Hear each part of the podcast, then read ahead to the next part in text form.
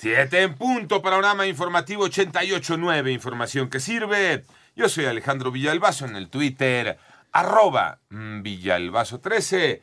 Es viernes 9 de septiembre, Iñaki Manero. Vámonos con el panorama de hoy. Eh, estiman que para el próximo año la economía mexicana tendrá un crecimiento de entre 1.2 y 3%, René Ponce. El paquete económico 2023 no contempla aumentos ni la creación de nuevos impuestos y estima para el 2022 un crecimiento del Producto Interno Bruto de entre 1.9 y 2.9% anual, una inflación de 7.7% y una tasa de interés de 9.5% para el cierre del año. Para el próximo año, la Secretaría de Hacienda estima un crecimiento del Producto Interno Bruto en un rango de 1.2 a 3%, mientras que el precio promedio del barril de petróleo lo calcula en 68.7 dólares, una tasa de interés de 8.5% y un tipo de cambio de 20.6 pesos por dólar. Finalmente estima ingresos presupuestarios de 7.1 billones de pesos para 88.9 noticias. René Ponce Hernández. Vamos al panorama nacional. Alfredo Maya Ortiz, dueño de la discoteca News Divine y único sentenciado por el caso en el que fallecieron 12 personas, quedó en libertad luego de 14 años de prisión. Por otra parte, como parte de sus movilizaciones,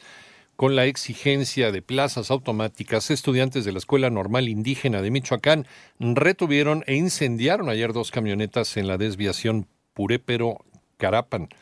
En tanto, la Fiscalía General del Estado de Sonora dio a conocer la muerte de Alma Verónica, quien eh, habría sido rescatada de un domicilio en la mañana del miércoles donde se encontraba privada de su libertad. Nos ofrecen más detalles.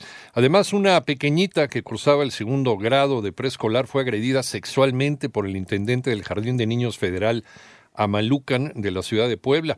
Los padres se enteraron por casualidad y cuando pidieron hablar con la directora, les confirmó lo ocurrido y les dijo que podían estar tranquilas porque el responsable ya había sido suspendido. Bueno, menos mal.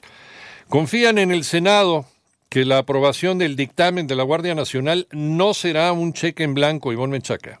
Al presentar el dictamen de la Guardia Nacional ante el Pleno del Senado, la senadora Olga Sánchez Cordero afirmó que su aprobación no es un cheque en blanco para esta institución, ya que tendrá que rendir cuentas a esta soberanía. No es un cheque en blanco para la Guardia Nacional y sus mandos estratégicos, tácticos y operativos. La Guardia Nacional no solo debe dar rondines, sino que debe cumplir con sus obligaciones constitucionales de prevenir, de investigar, y de perseguir el delito. Aclaró que de aprobarse este dictamen tomará tiempo su maduración y la mejora de la coordinación. 889 Noticias, Ivonne Menchaca Sarmiento. Vámonos al panorama internacional. Ayer el Palacio de Buckingham anunció la muerte de la reina Isabel II de Inglaterra. La monarca de 96 años falleció en el castillo de Balmoral, en los Highlands de Escocia, rodeada de sus familiares más cercanos. Por otro lado, en los Estados Unidos, dos personas sufrieron heridas de bala en un parque de Ubalde, en Texas,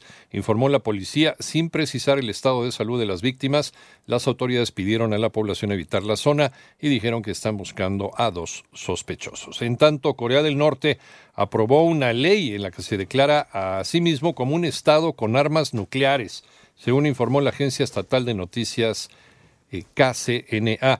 Y el líder de, del país, Kim Jong-un, calificó la decisión de irreversible y descartó la posibilidad de cualquier negociación sobre la desnuclearización de Corea del Norte.